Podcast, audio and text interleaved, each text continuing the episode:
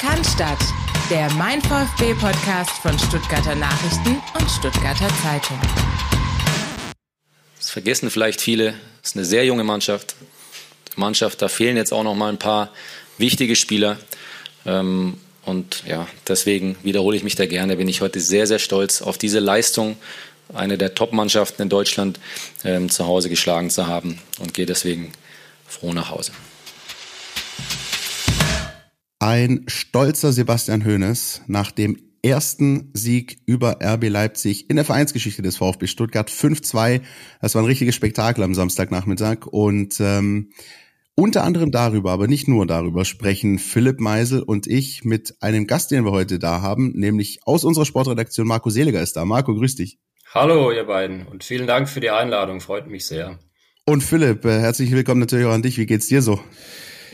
Also ich muss ja langsam zugestehen hier, ähm, dass wenn ich nicht im Stadion bin und Niederlage tippe, dann kommt meistens was Gutes hinten raus. ja. Vielleicht sollte ich den Rest der Saison einfach äh, im Garten zubringen oder sonst wo. Jedenfalls ähm, Respekt, kann ich nur sagen, an diese Leistung ähm, des VfB Stuttgart in in Gänze, ja, also da äh, gibt's glaube ich, einiges drüber zu reden gleich und ich freue mich drauf.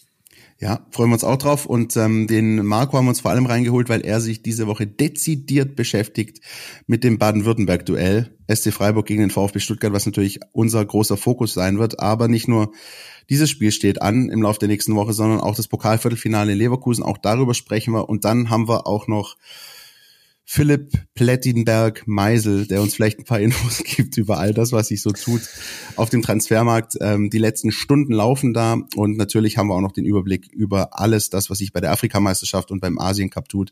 Äh, sagen wir mal so, die VfB-Spieler bisher durchaus erfolgreich unterwegs. Und erfolgreich unterwegs war aber auch der VfB selbst, äh, Philipp. Du hast es gerade angesprochen. Ähm, das war ein starkes Ding am Samstag gegen Leipzig. Das war ein starkes Ding und auch wenn ich jetzt nicht auf der Seite derer stand, die vom großen Abschmieren, vom großen Downfall des VfB Stuttgart fabuliert haben nach zwei Pleiten zum Start ins Fußballjahr. Aber es war schon so, dass Druck auf dem Kessel war beim VfB. Es war schon so, dass, sag ich mal, die Antennen ausgefahren wurden und jeder genau wusste, was auf dem Spiel steht. Und sie haben exzellent darauf reagiert. Ich hatte diese Reaktion eine Woche früher erwartet. Sie kam äh, gegen Leipzig, sie kam gegen einen Gegner, gegen den man noch nie in der Geschichte gewonnen hat, in der man überhaupt erst vier Tore erzielt hat. Ja, ich habe ja die Tage davor die Geschichte gemacht, was haben Chris Führig, Seru Girassi, Steven Zuber und Naui Ahamada gemeinsam? Das war der Aufmacher für meinen Newsletter am Freitag. Das waren die einzigen vier Torschützen bisher. Das war gegen RB Leipzig in davor elf Partien. Ne? Und äh, dann kommen da gleich fünf raus das kann man schon so machen, ja, würde ich mal, würde ich mal sagen. Und du hast wieder mal, und darüber haben wir ja schon sehr, sehr oft gesprochen in dieser Saison, du hast wieder mal diesen Faktor Publikum quasi greifen können. Selbst vom Fernseher hast du den greifen können, ja. Dass diese Truppe, wenn sie mal, eigentlich brauchst du das Stadion ja gar nicht mehr anzünden. Die sind schon ganz alleine so drauf, ja. Das Spiel läuft und du merkst, okay, heute hier kann uns eigentlich keiner mehr was. Trotz Protesten, zwölf Minuten Pause, Tennisbällen, abgeworfenen Kreuzworträtseln, was weiß ich, was da alles noch so an Rahmenprogramm äh, stattgefunden hat. Ja, habt das sicherlich alles schon gelesen und gehört. Ähm, das war schon sehr, sehr beachtlich und in, wie gesagt, in seiner Gänze ist echt einfach eine Ansage, ein Statement. Ähm, nicht nur nach innen, vor allem nach außen. Das hat der VfB sehr gut gemacht. Statement ist das richtige Stichwort. Äh, dann hören wir doch mal rein, wie denn das Statement von Sebastian Hoeneß in Gänze lautete nach dem Spiel.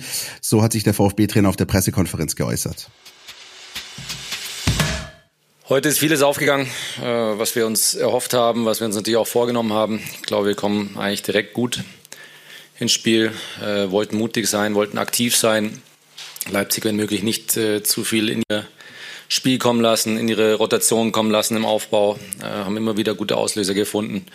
Hatten irgendwie auch eine, eine Energie, es war irgendwie spürbar, ähm, die dann auch nachher dazu geführt hat, dass wir, wie gesagt, Balleroberung hatten, aussichtsreiche Situationen kreiert, kreieren konnten, ähm, machen dann, dann das 1-0 durch den besagten Elfmeter. Ich glaube, machen dann, dann weiter, ähm, einfach das, was wir auch, auch vorher schon gemacht haben, waren, waren griffig, äh, auch im Verteidigen, auch im tiefen Verteidigen mal, haben so unterm Strich, glaube ich, sehr, sehr wenig zugelassen, machen das zweite, zweite Tor. Äh, der, der Standard war sehr ärgerlich, war direkt nach dem, nach dem zweiten Tor. Ähm, auch natürlich eine knifflige Phase für, für uns aufgrund der ja, zwei, zwei, zwei Niederlagen, die wir jetzt hatten, dann so früh nach den zwei Toren das Gegentor zu bekommen, hat uns aber anscheinend nicht nicht wirklich abgebracht äh, von dem, äh, was, wir, was wir vorher schon gemacht haben. Und so geht's dann mit dem Ergebnis in der Halbzeitpause 3-1. Kurz nach der Halbzeit war natürlich überragend wichtig, so rauszukommen direkt irgendwie die Energie wieder zu, spier, zu spüren, die, die, die Fans zu, zu spüren. Ähm, auch da hat es leider nicht lang gedauert, bis, bis das äh, 4-2 gefallen, äh, das, das, das 3-2 gefallen ist. Äh, das war auch natürlich eine, eine knifflige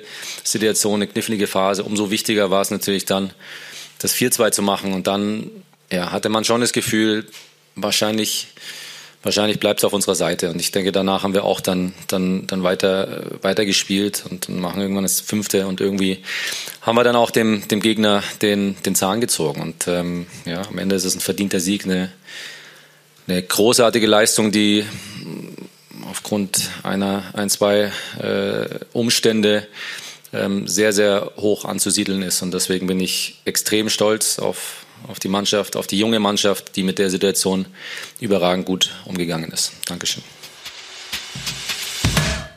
Das also Sebastian Hoeneß am Samstagnachmittag nach dem 5-2. Marco, wie hast du dieses Spiel wahrgenommen? Hast du in der Form damit gerechnet, dass, dass der VfB so aus sich rauskommt offensiv?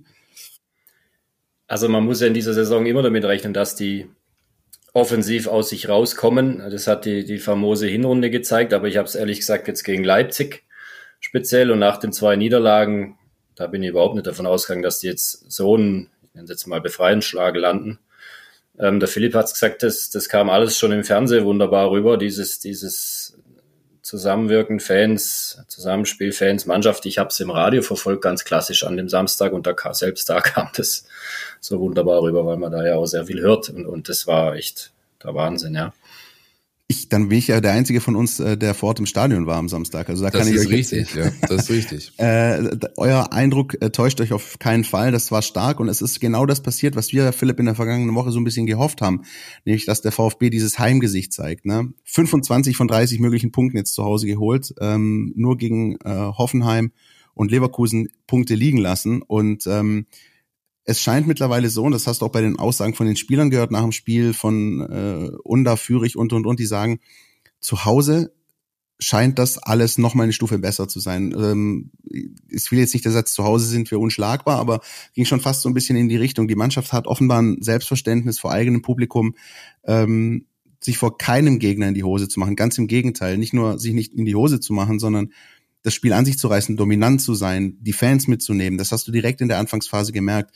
Ähm, RB Leipzig hat, und ich glaube, das ist ein Satz, den ich fast nach jedem Heimspiel hier im Podcast sag, ähm, keine Luft zum Atmen gehabt. Ähm, das hat sich noch nicht so in den Riesenchancen rausgezeigt oder, oder, oder wurde da nicht ersichtlich, ähm, weil der VfB jetzt nicht irgendwie ähm, das Tor von Jonas Blas wie ständig äh, in Belagerung hatte, aber der VfB hatte die Fäden ganz klar in der Hand und äh, die Leipziger mussten und konnten nur reagieren. Ja, und dass es dann eben dann dazu kam, auch das ist ein ganz wichtiger Punkt, den wir oft angesprochen haben, das erste Tor zu schießen, äh, in Führung zu gehen.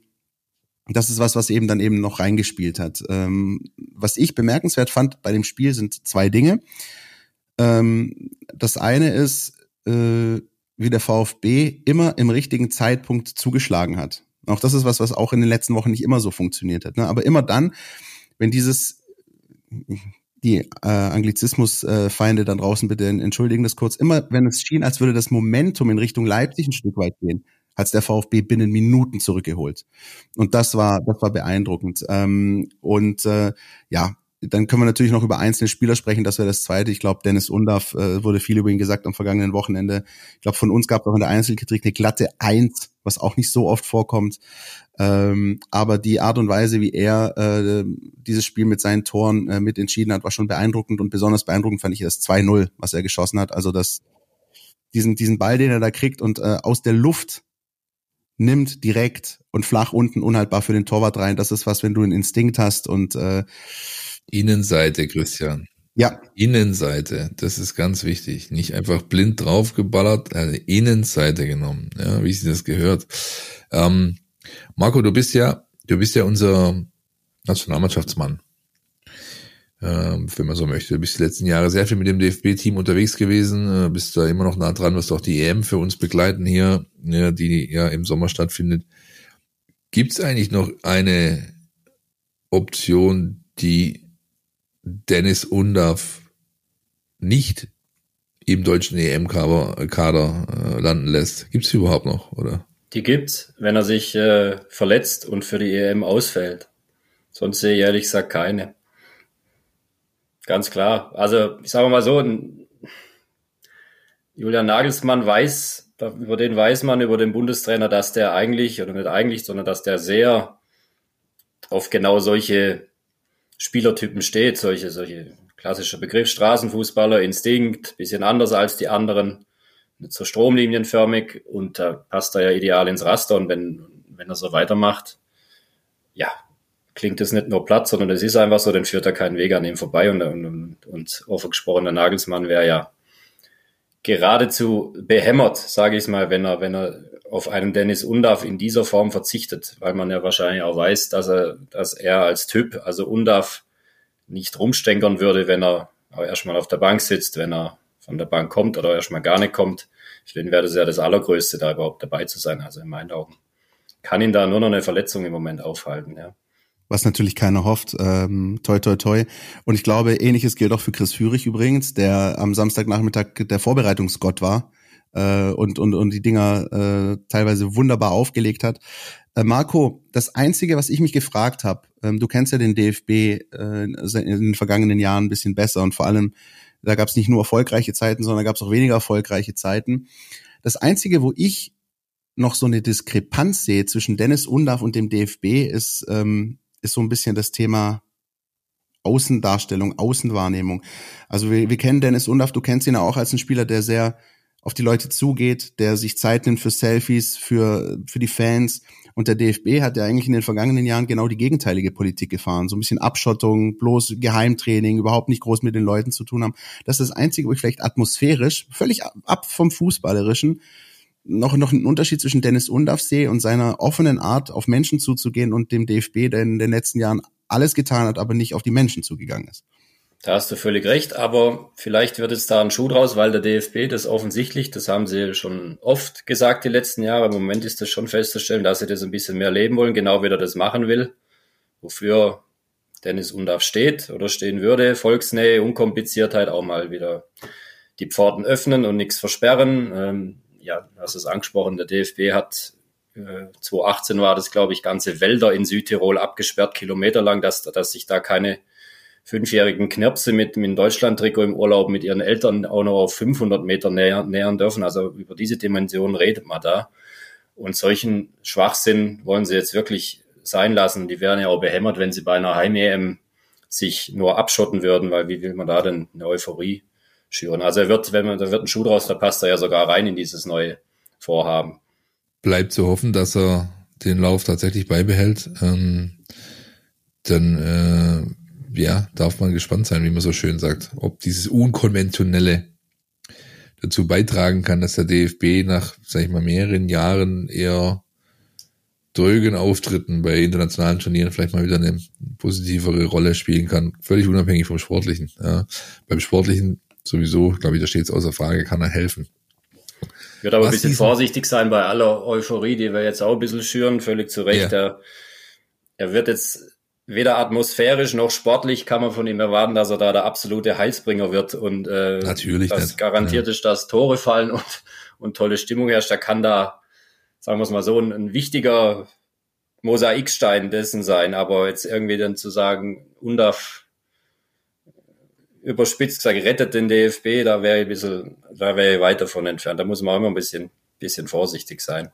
Erstmal muss er gucken, dass er den VfB weiterhin in Spur hält. Ja, dazu hat er demnächst äh, Gelegenheiten am Samstag in Freiburg, am Dienstag in Leverkusen und so wie es in, äh, sag ich mal, afrikanischen ähm, Gefilden gerade aussieht, wahrscheinlich noch ein bisschen länger, denn äh, aber dazu kommen wir nachher. Was diesen Tag finde ich, so äh, ne, neben dem, äh, was wir schon beschrieben haben, auch so besonders gemacht hat, dass selbst Jamie Leveling ein Tor schießen konnte. Ja, ich meine, der hat ja, ich glaube, ich haben nicht wenige an Stammtischen sowieso schon gesagt, hey, äh, hat man eigentlich schon jemals äh, den Leo Neugebauer und Jamie Leveling zeitgleich in einem Raum gesehen, weil man gedacht hat, das ist, vielleicht schickt er manchmal der VfB diesen Zehnkämpfer auf den Platz, so wie der sich angestellt hat. Jedenfalls, ähm, es geht. Jamie Levine kann Tore machen. Er hat sich wie ein kleines Kind gefreut. Man hat auch gesehen, die Reaktion der Mannschaft danach, dass die alle da gekommen sind und ihn quasi geherzt haben, weil sie ihn wochenlang vorher, das hat er ja sogar zugegeben vor dem Mikrofon, aufgezogen haben. Ja. Wobei es tatsächlich so ist, das hat ähm, Dennis Undorf in dem Nebensatz nach dem Spiel gesagt, im Training macht er die Dinger. Das ist so. Also ich, ich, ich sehe es ja oft genug, ich bin ja oft genug da unten, dann da gibt's keine Torschlusspanik bei ähm, Jamie Leveling. Nur in der Liga hat's halt bisher nicht geklappt bis zu diesem Samstag. Insofern sehr, sehr schön, dass äh, der junge Mann glückselig nach Hause und dann auch ins Bett gehen konnte an dem Abend. Philipp, ich musste ähm, 40 Jahre alt werden, um endlich zu verstehen, was es heißt, wenn man etwas im Urin hat. äh, ich, ich bin am Samstag nach dein, Willst du mir jetzt von deinem Mittelstrahl was erzählen? Jetzt bitte, also. Nee, äh. aber, aber äh, kleiner äh, Schwank noch vom vergangenen äh, Samstagnachmittag. Ich bin mit, äh, mit, mit guten Freunden im Stadion gewesen und äh, Jamie Leveling hatte ja unmittelbar vor der Pause eine große Chance, äh, die er hat liegen lassen, so fast schon in ja. Anführungsstrichen der klassischen. Manier, wie das leider zuletzt auf der Fall Selbst war. Selbst das Tor von Undaf vorher macht er ja eigentlich einen Fehler. Der Ball, der von Raum zu Undaf kommt, den er dann versenkt, ist ja eigentlich nur, weil Leveling diesen Ball nicht bearbeiten kann. So, und dann äh, hat sich äh, um mich rum äh, schon wieder so ein bisschen Unmut breit gemacht und ich habe äh, zu, zu meinen Jungs Folgendes gesagt. Ich gehe jetzt aufs Klo und wenn ich zurückkomme, schießt Jamie Leveling Tor. So. Äh, ich bin sogar einen Tick zu spät gekommen. Ja. Yeah. Aber ich sag dir, in diesem Moment ist dieses Tor gefallen. Ja. Yeah. Und es freut mich wahnsinnig, ähm, dass, dass er da endlich mal sich in die, in die Torschützen eintragen konnte, weil wirklich, man hat ihm, du hast gerade gesagt, man hat ihm die Freude angesehen. Und dazu kommt auch der Punkt, ähm, dass ich halt finde, dass Jamie Leveling in den Spielen, in denen er zum Einsatz kam, ähm, oftmals sehr, sehr solide Leistung gebracht hat. Also ich fand, er hat halt oft wirklich auch einen wichtigen Beitrag dazu äh, geleistet, dass der VfB offensiv erfolgreich sein konnte. Nur das mit dem Tor hat halt nicht geklappt. Ja, das ist das Einzige, was wirklich gefehlt hat, aber es ist ja nicht umsonst so gewesen, dass, glaube ich, bis zum Bochum-Spiel ist es so gewesen, dass jedes Mal, wenn Jamie Leveling in der Startelf stand, hat der VfB gewonnen. Ja, Bochum riss dann diese Serie und insofern freut es mich tatsächlich wirklich ganz besonders. Zweite ähm, schöne Geschichte dieses Wochenendes waren die keine Ahnung, roundabout 10, 12, 13, 14 Minuten, die Samuele Di Benedetto bekommen hat. Ich war ja ähm, die ganze Woche über in den Redaktionskonferenzen, die wir jeden Tag haben, derjenige, der Di Benedetto in die Startelf quatschen wollte. Konsequent habe ich das versucht. Ja. Ähm, die Kollegen haben ja nicht mitgespielt und Sebastian Hoeneß dann erst recht nicht, indem er schon am Donnerstag bei der Pressekonferenz gesagt hat, nee, äh, Enzo Mio wird diese Position besetzen. Aber dass er eben spielen äh, durfte und auch die Art und Weise, wie er aufgetreten ist, das ist ähm, sehr, sehr positiv, denn ähm, damit hat er sich beworben für weitere Möglichkeiten, ist auch die ganze Woche über im Training bei den Profis geblieben, wird äh, da auch erstmal bleiben, wird äh, aller Voraussicht nach auch mit nach Freiburg fahren dürfen. Und ähm, für so einen jungen Kerl, der, sag ich mal, von dieser berühmten 2005er Generation, über die man ja viel gesprochen hat in den letzten Jahren, vielleicht nicht unbedingt derjenige war, dem man äh, als allererstes äh, zugetraut hat, da eine Rolle zu spielen, dann doch derjenige zu sein, das ähm, ist, ist schön und glaube ich freut jeden, der im NLZ auch arbeitet, weil der Junge ähm, ja schon ein ganz, ganz ordentlicher Kerl ist und bewiesen hat, dass er es drauf hat einfach. Er hat keinen Fehler gemacht, ähm, er hat keinen Ball verloren, mutig in den Zweikämpfen, genau das willst du sehen als Trainer, wenn du da einen reinwirfst und ja, er hat geliefert. Ist gut.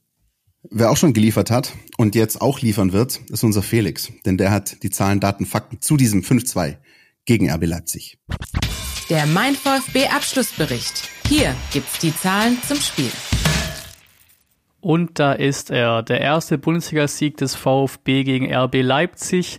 Ist damit auch die längste Negativserie für RBL. Vier Spiele ohne Sieg, drei Niederlagen in Folge. Im zwölften Anlaufgang der 5 zu 2 Kantersieg im Topspiel. In den letzten elf trafen die Schwaben insgesamt nur viermal. Zuber, Ahamada, Fürich und Girassi. Nun setzte es fünf auf einmal. Der erste Bundesliga-Dreierpack für Undaf, dazu Mio und mit dem 22. Torschuss auch der erste VfB-Treffer für Leveling. Damit hat der VfB das einzige Duo in der Liga, in dem beide Spieler jeweils über zehn Saisontore auf dem Konto haben. Und Gerassi, dessen Serie der Liga-Sieglosigkeit ohne ihn auch zu Ende ist. In europäischen Top-Ligen kann das nur Atletico Madrid vorweisen mit Griezmann und Murata. Es ist auch schon der dritte Dreierpack der Stuttgarter in dieser Saison, zweimal Gerassi und einmal Undaf. Das letzte Mal, als das gelang, war 2004, 2005, zweimal Kurani und Kakao. Auf den gesamten Spieltag gesehen war es zum ersten Mal seit 24 Jahren wieder der Fall, dass zwei deutsche Spieler am selben einen Dreierpack schnürten, Undaf und Füllkrug. Die fünf Tore im Heimspiel stellen natürlich auch eine Besonderheit dar. Der VfB traf schon zum dritten Mal in dieser Saison in einem Heimspiel fünfmal gegen Bochum, Freiburg und nun Leipzig. Das gelang zuletzt in der Saison 1985, 1986. Eine Saison später gab es fünfmal fünf Heimspieltore, der Rekord des VfB seit Bundesliga-Gründung. Bezieht man auch die Auswärtsspiele mit ein, war es jetzt 1996, 97 der Fall, dass der VfB in drei Spielen fünfmal traf. Gehen wir nochmal tiefer in das Spiel am Samstag. Mit dem 5 zu 2 holten die Schwaben nun 25 der möglichen 30 Punkte in den bisherigen Heimspielen. Gleich sind die Bayern. Leverkusen hat noch einen Punkt mehr in der Heimtabelle. 2,61 und 0,49 Expected Goals waren es. Der zweitniedrigste Wert eines VfB-Gegners nach Darmstadt. Die 11 zu 2 Torschüsse waren der zweithöchste Wert des VfB, ebenfalls geteilt mit dem Spiel gegen Darmstadt. Gegen Leverkusen waren es sogar 12. Die 52% Ballbesitz waren sogar der viertniedrigste Wert der VfB-Saison. 558 zu 477 Pässe wurden gespielt mit 86 zu 83% Passquote.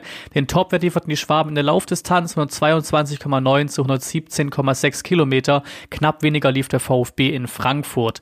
Den zweiten Platz haben wir Spiel in Sprints ein, 262 zu 254, nur drei weniger wie gegen Augsburg. Dazu kommen 93 zu 84 gewonnene Zweikämpfe. Der nächste Spitzenwert liegt bei den Ecken. 9 zu 3 waren es gegen Leipzig, eine mehr als gegen Leverkusen.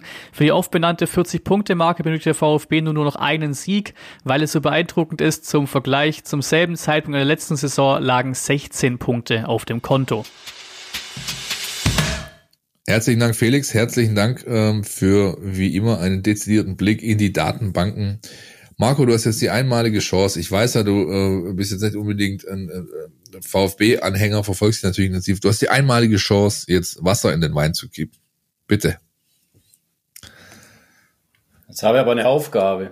Also, dann stelle ich mal die steile These auf, soweit wage ich mich aus dem Fenster, dass der SC Freiburg am Samstag ordentlich was abreißen wird, weil äh, sie A gut sind, B für die es sowieso auch immer ein besonderes Spiel sein wird gegen VfB und es wird noch besonderer, weil sie das Hinspiel mit 0 zu 5 bekanntlich in Stuttgart verloren haben und wer vor allem Streich kennt, den Trainer, seine Vergangenheit als Jugendtrainer des SC Freiburg, wo die Spiele gegen den VfB schon damals für ihn die, die größten des Jahres waren. Damals ist das noch kleinere Freiburg gegen die große Landeshauptstadt. Das, äh, da gab es wohl auch immer legendäre Szenen an der Seitenlinie.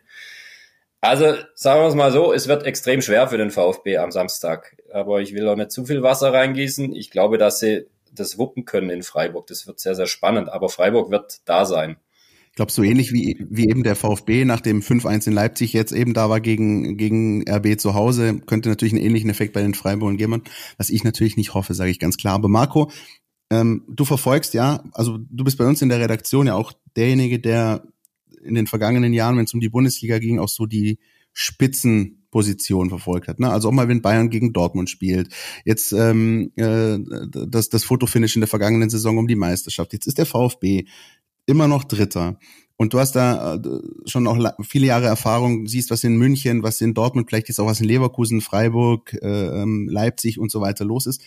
Wo ordnest du denn den VfB und seine Entwicklung jetzt ein in den vergangenen Jahren? Weil, ich meine, du warst ja auch und bist lange genug Teil des Teams gewesen. Wir, wir haben zusammen äh, Nachmittage im Stadion verbracht, als es äh, schlimme Spiele im, im schlimmsten Abstiegskampf gab. Und jetzt reiht sich der VfB plötzlich da oben ein. Wie, wie so, wo sortierst du den VfB ganz persönlich in dieser Spitzenriege gerade ein? Ich stufe ihn genau da ein, wo er gerade steht. ähm, hinter Bayern und Dortmund, äh, Bayern und Dortmund, halt Bayern und, und Leverkusen, die weiter marschieren werden, glaube ich, bis zum Ende der Saison. Aber dann halte ich es für sehr möglich, dass, äh, dass der VfB den dritten Platz zementiert und in die Champions League einzieht. Warum? Äh, Leipzig, der andere Kandidat, den haben sie gerade aus dem Stadion geschossen. Dortmund halte ich trotz der drei Niederlagen, ja, drei Siege jetzt zum, zum Auftakt, sorry, in der, in der Rückrunde, Jahresauftakt, nicht für stabil, nach wie vor nicht. Die haben nicht wirklich gut gespielt teilweise. Und dahinter, Mai, also Eintracht Frankfurt und sonst was, da braucht man sich nicht verstecken. Und auf Sicht würde ich sagen, dass es so ein, so ein überzeugendes Überraschungsteam, wie, wie es der VfB gerade ist, mit all seinen Leistungen, Offensivfußball, wie bisschen Phoenix aus der Asche, dass es, dass es sowas die letzten Jahre nicht gegeben hat in der Liga mit dieser Qualität auf dem Platz wird spannend bleiben. Ja, ähm, finde, Markus Prognose kann eintreten, wenn du halt deine Baustellen besser bearbeitest. Die hast du weiterhin, ja, wenn wir schon bei Wasser und bei Wein sind. Vor allem ähm, auswärts. Ja, zuletzt. erstens das, vor allem auswärts, dann aber auch die Szene vor dem Openda-Tor. Ich meine, du hast zweimal die Möglichkeit, da aktiv was dagegen zu tun. Beim ersten Mal unterlassen das Mittelstädt und äh, Mio ne, ne, quasi eine, ne, zuzupacken, ja, lassen den Pass von Olmo zu dann ähm, ähm, der Sportskamerad Roh gibt Geleitschutz, ja, macht auch nichts, geht nicht aktiv in diesen Zweikampf. Das ist eine Szene. Und die finde ich eklatantere, weil es halt ein Thema ist, sein Saisonbeginn Standardsmann. Ey, also wenn du, wenn du einen Eckball äh, äh, oder auch einen Freistoß, der von außen kommt, so verteidigst wie vor dem Tor von Cesko, dann also du verteidigst ja quasi nicht. Die stehen fünf oder sechs eins Überzahlen in der Situation. Und niemand macht was. Und der Carasso hat, ich weiß nicht, ob das jemand im Nachgang gesehen oder gehört hat, hat in der Halbzeit, er hat zwar, der war in der Halbzeit bei, beim Sky-Mikrofon, bei diesem unsäglichen Basile-Menschen da und, und ähm, hat, hat, Entschuldigung, hat äh, jedenfalls aber klare Ansagen gemacht. Gesagt, wir haben da Blocker zugeteilt. Das sind Menschen, also das ist, gibt eine klare Aufteilung für solche Szenen. Und die Jungs haben halt nicht, also die Blocker, die da eingeteilt waren, er hat keine Namen genannt, dafür war er clever, ja, aber er hat schon Einblicke gegeben und gesagt, die Jungs, die eingeteilt waren, waren da halt nicht da. Ja, und so geht's dann halt nicht. Ja, und das ist ein Thema, das den VfB seit Saisonbeginn begleitet.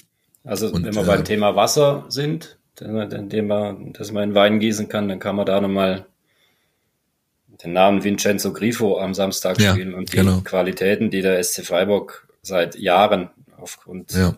dessen Qualitäten genau bei Standards hat. Also da könnte Herr Grifo noch ein bisschen Wasser reingießen, wenn das Marco, so kommt. Der Marco springt schon die ganze Zeit. Genau, er springt schon die ganze Zeit nach vorne in unseren äh, Part zum Freiburg-Spiel. Ich würde sagen, wir schließen mal ab und machen eine Werbepause. Du willst nicht nur jede Woche den Podcast hören, sondern zu jeder Zeit voll über den VfB Stuttgart informiert sein? Mit dem Mein VfB WhatsApp-Kanal bleibst du immer auf Ballhöhe. Werde Teil der Community und erhalte Zugriff auf aktuelle News und Videos. Jetzt bei WhatsApp nach Mein VfB suchen und dem Kanal beitreten.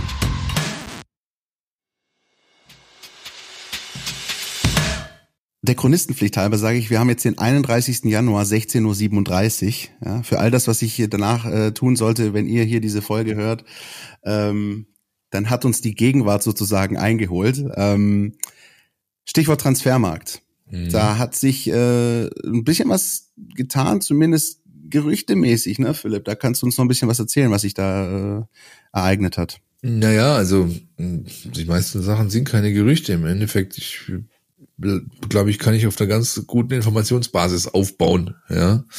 Ähm, während wir hier aufnehmen am Mittwochnachmittag sitzt ein gewisser Herr Dahut in einem Privatflieger, um über den Kanal zu segeln und beim VfB Stuttgart womöglich noch am Abend einen Medizincheck zu absolvieren. Das heißt, wenn ihr diese Folge hört, kann das ganze Thema schon erledigt sein.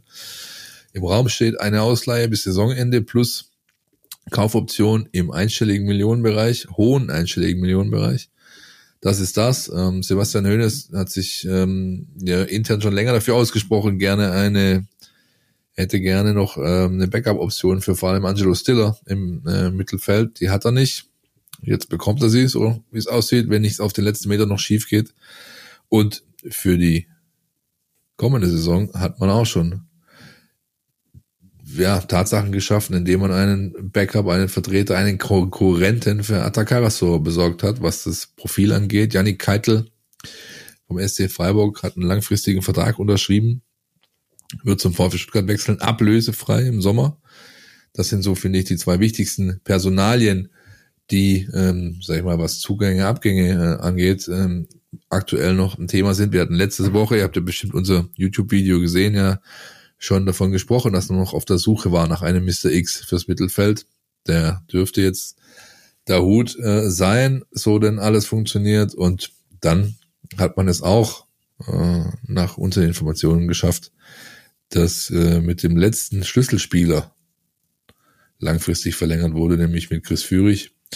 Auch das könnte vielleicht schon, wenn ihr diese Folge hört am Donnerstagabend, offiziell sein. Wenn nicht, wird das in Kürze passieren. Chris Führig bleibt beim VfL Stuttgart, hat auch einen Vertrag unterschrieben.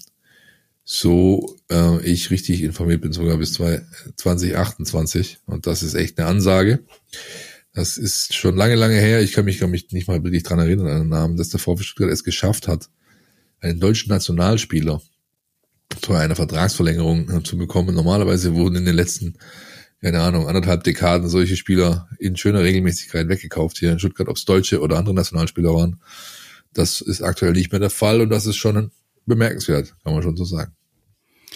Moda Hut äh, finde ich persönlich eine spannende Personalie, zumal es ja auch der, wenn es äh, klappen sollte, der zweite Spieler von Brighton and Hove Albion wäre, neben Dennis Undaff, der zum VfB ausgeliehen werden würde. Und auch das ist ja so ein bisschen, wir haben das schon ein paar Mal äh, gehabt, glaube ich, Philipp, ne? auch die Art, die Fußball zu spielen, die dort betrieben wird in Brighton, die ist durchaus vergleichbar mit dem, was, was Sebastian Hoeneß beim VfB äh, gerade so anvisiert und was, was glaube ich, in seiner Idealvorstellung ist. Insoweit, nach dem, äh, nach allem, was man liest und hört, ist es so, dass das ein Spieler ist, den auch Sebastian Hoeneß einfach gerne hier haben würde.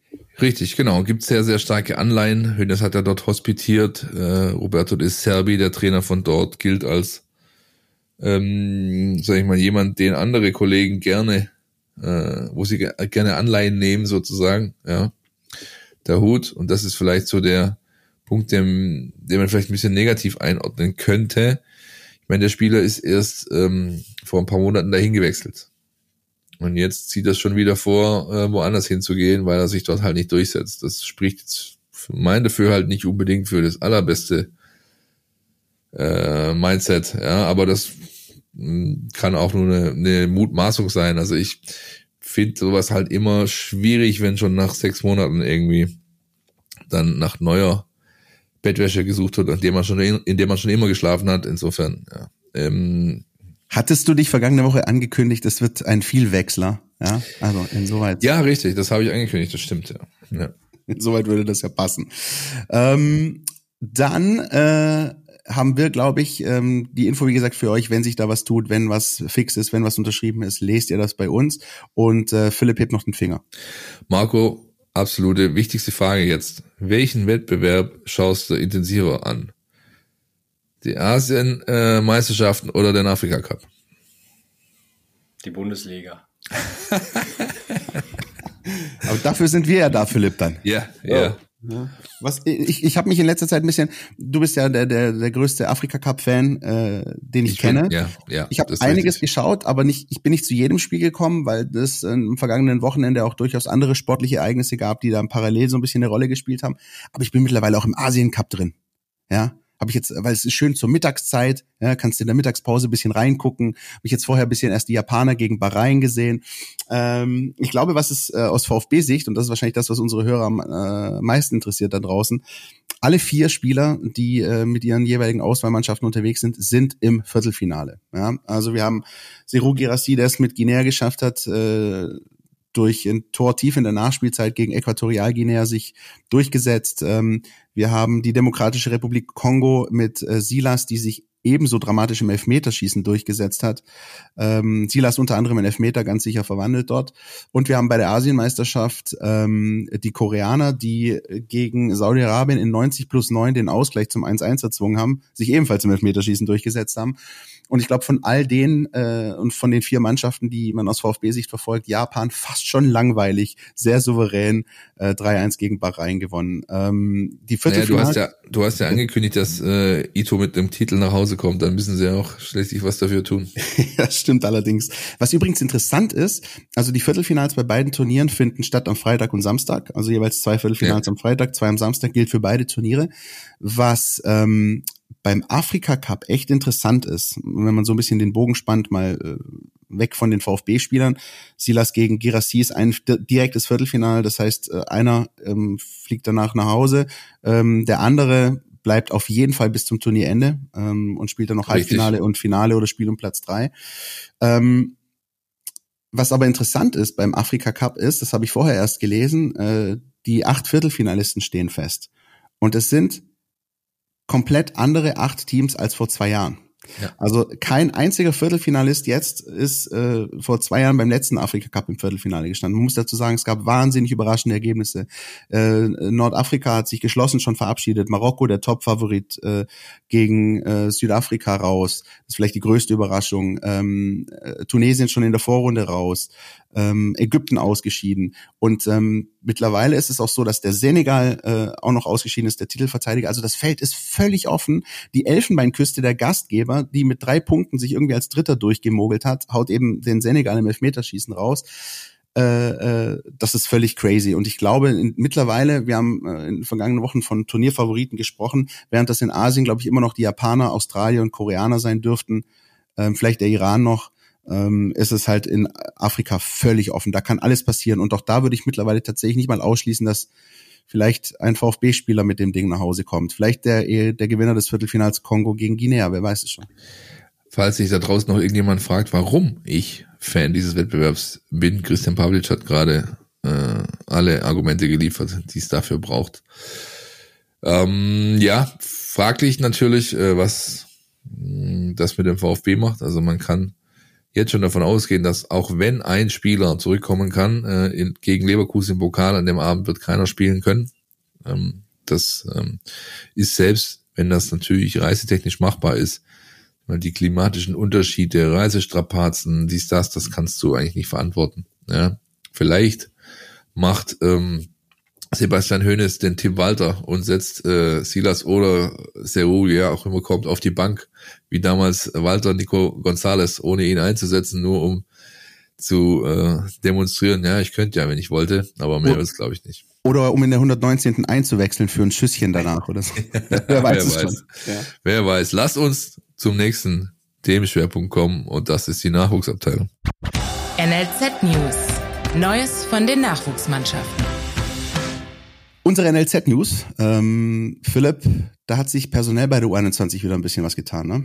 Ja, ich würde jetzt gerade, ich bin gerade überlegen, ob ich den Marco frage, was er von Lukas Sonnenwald und Nathan Winkler bisher gesehen hat, aber ich glaube, da kommt nicht viel, oder Marco? Ich muss gestehen, also dass da ähnlich viel kommen würde wie beim Afrika Cup und Asien Cup, ja.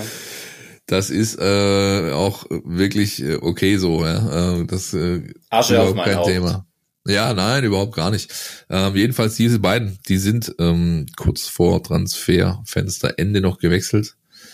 Das ist ähm, zu verschmerzen. Das sind äh, Ergänzungsspieler, die beide in der Vorrunde der Regionalliga Süd überhaupt keine Rolle gespielt haben. Äh, Sonnenwald wechselt zu einem äh, direkten Ligakonkurrenten nach Balingen mit H, Christian.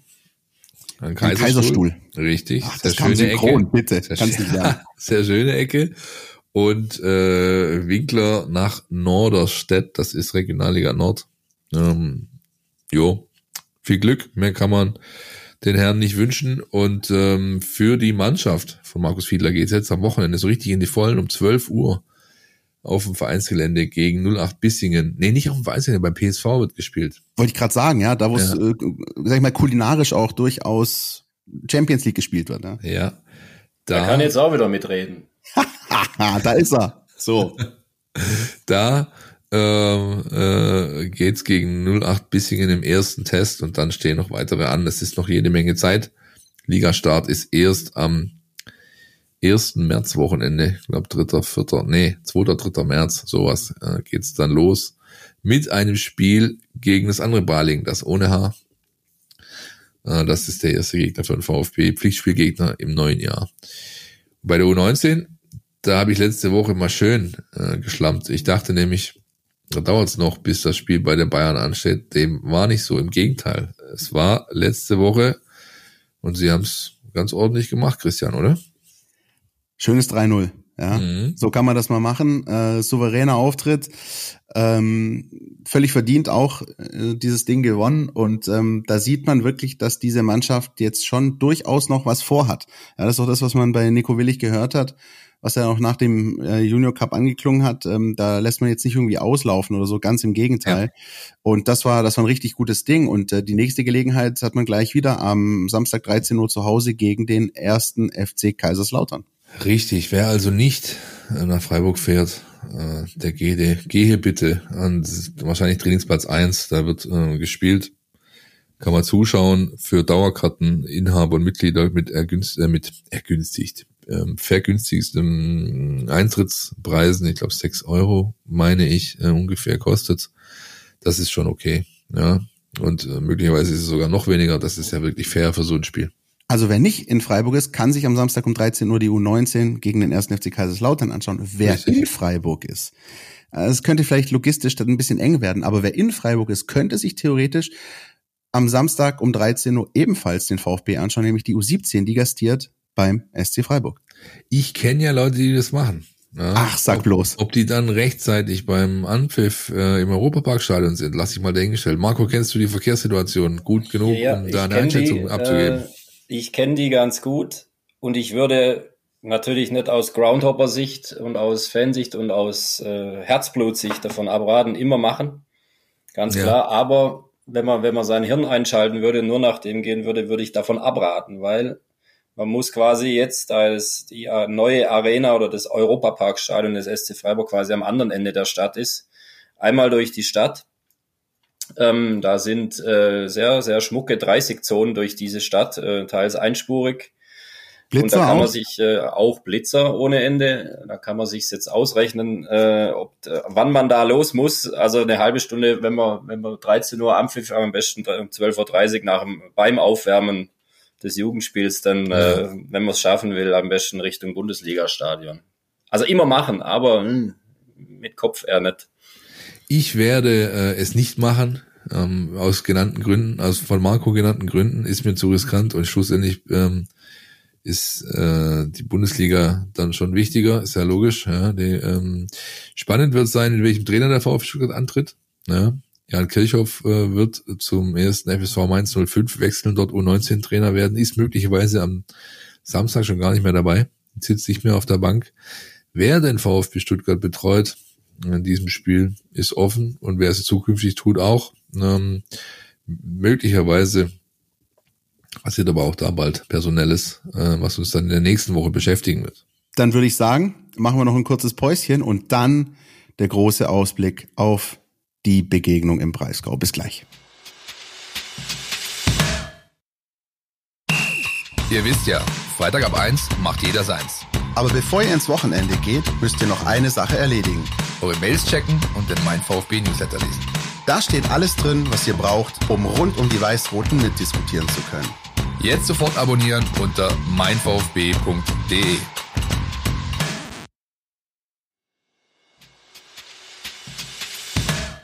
Samstag, 15.30 Freiburg im Breisgau. Der SC Freiburg mit Christian Streich gegen den VfB Stuttgart mit Sebastian Hoeneß. Marco, du äh, verfolgst und äh, vor allem deswegen haben wir dich hier in diese 275. Podcast-Folge reingeholt. Du verfolgst auch sehr aufmerksam, was beim SC Freiburg geht. Ich werde in diesem Jahr nicht wirklich schlau aus dieser Mannschaft. Ähm, auch vor allem nach diesem Spiel jetzt vergangene Woche in Bremen. Versuch doch mal ein bisschen Licht ins Dunkel zu bringen. Wie, wie ist da die Atmosphäre? Wie ist die Stimmung? Ist man dann so entspannt, wie man tut, oder ist man schon ein bisschen sauer, dass der VfB in der Tabelle ein bisschen enteilt ist? Äh, klare Antwort, nein. Die sind tatsächlich so entspannt, weil, da kann man ein bisschen ausholen, diese, das sagen sie ja nicht nur so daher, das sagen auch Außenstehende, die sich gut auskennen, das sagen sie intern, diese, diese, diese Haltung, die nach außen für viele sehr, sehr lächerlich wirkt inzwischen. Man, des SC Freiburg ist die, so viel Abstand wie möglich nach unten, 40 Punkte. Das werden die, das würden die selbst dann nur sagen, wenn die die nächsten fünf Jahre in der Champions League spielen würden. Und das leben sie auch so und das kommt ihnen auch so vor. Wie gesagt, Außenstehende finden das extrem nervig teilweise, lächerlich, aber Ähm, die haben jetzt einen riesen Abstand als Tabellensiebter nach unten und der Rest ist erstmal nicht irrelevant, aber da geht der Blick hin. So, und alles andere ist nach wie vor Zubrot. Das kann man als langweilig empfinden, aber das ist tatsächlich so. Also sind die tatsächlich so entspannt im Moment, ja. Was ich gesehen habe, zumindest war das so in der Phase, so im Advent, äh, vor Weihnachten so, da haben sie nicht wirklich überzeugend gespielt, aber vor allem auswärts immer so richtig schmutzige 1-0s geholt. So in Wolfsburg, in Mainz. Ähm, das ist, finde ich, eine Eigenschaft, die sich diese Mannschaft so ein bisschen angeeignet hat in den letzten Jahren. Ne? Also es, man hatte den Eindruck, so als es dann nach oben ging, die Siege können echt nur mit schönem Fußball geholt werden. Aber mittlerweile kann diese Mannschaft auch so dieses Winning Ugly durchaus. Das ist vielleicht der größte Schritt, den die gemacht haben in den letzten Jahren. Man darf es nicht vergessen, die sind 2015 noch abgestiegen. Also ein Jahr damals vorm VfB, mit dem VfB damals als direkten Konkurrenten und was die Jahre danach auch noch nicht so war, aber jetzt, wie du es gesagt hast, total krass ist, ist genau diese Haltung auf dem Platz, diese Härte auch, die sie sich angeeignet haben, diese, diese Wettkampfhärte, die gewinnen mittlerweile die allermeisten Spiele oft dreckig indem sie wissen, was sie können, indem sie hart in den Zweikämpfen sind, indem sie griffig, bissig sind. Das geht vorne bei den Stürmern los, die, die glaube ich, bei, das ist inzwischen bei jedem Profiklub so, aber bei keinem anderen wird das so gelebt, dass die Stürmer die ersten Abwehrspieler sind. Die sind einfach ekelhaft zu bespielen. Ich nenne jetzt mal Gregoritsch seit neuestem, vor allem Lukas Höhler. Gegen den willst du nicht im Spielaufbau als gegnerischer Verteidiger agieren, weil der dich platt macht oder platt machen will das sind so, also früher Breisgau, Brasilianer, das kannst in die Tonne kloppen. Inzwischen ist es eine, eine Kämpfertruppe vor dem Herrn, die aber, die aber dazu hin eben auch noch gute Kicker drin hat. Die wiederum aber auch erstmal übers Kämpfen kommen. Das ist, glaube ich, das Erfolgsgeheimnis. Das ist eins davon. Ja, da hat Marco schon ein paar Namen genannt, die, die wir auch so auf unserer Liste haben, Philipp. Da kommen wir später noch dazu. Ähm, inwieweit aus eurer Sicht, ich meine, Marco hat es, glaube ich, schon vorher ein bisschen angekündigt, inwieweit spielt dieses 5-0 aus der Hinrunde eine Rolle? Ich glaube, wahrscheinlich beim SC Freiburg ein bisschen mehr als beim VfB, oder?